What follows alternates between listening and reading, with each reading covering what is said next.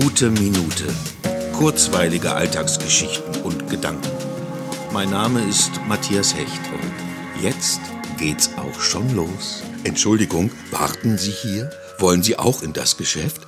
Diese Frage wurde mir in den letzten Wochen unzählige Male gestellt und jedes Mal aufs Neue bin ich komplett davon überrascht. Überrascht, weil ich mich so eindeutig fühle in meiner Warteposition.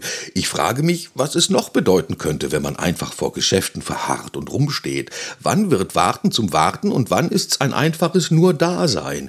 Ich habe zuvor nie einfach vor Geschäften gestanden. Ich habe das immer als aufdringlich empfunden und je nach meinem Zustand könnten die Verkäuferinnen und Verkäufer es als geschäftsschädigend ansehen stehen oder wären die ganze Zeit voll der Hoffnung, dass ich eintrete und sie mich beraten können.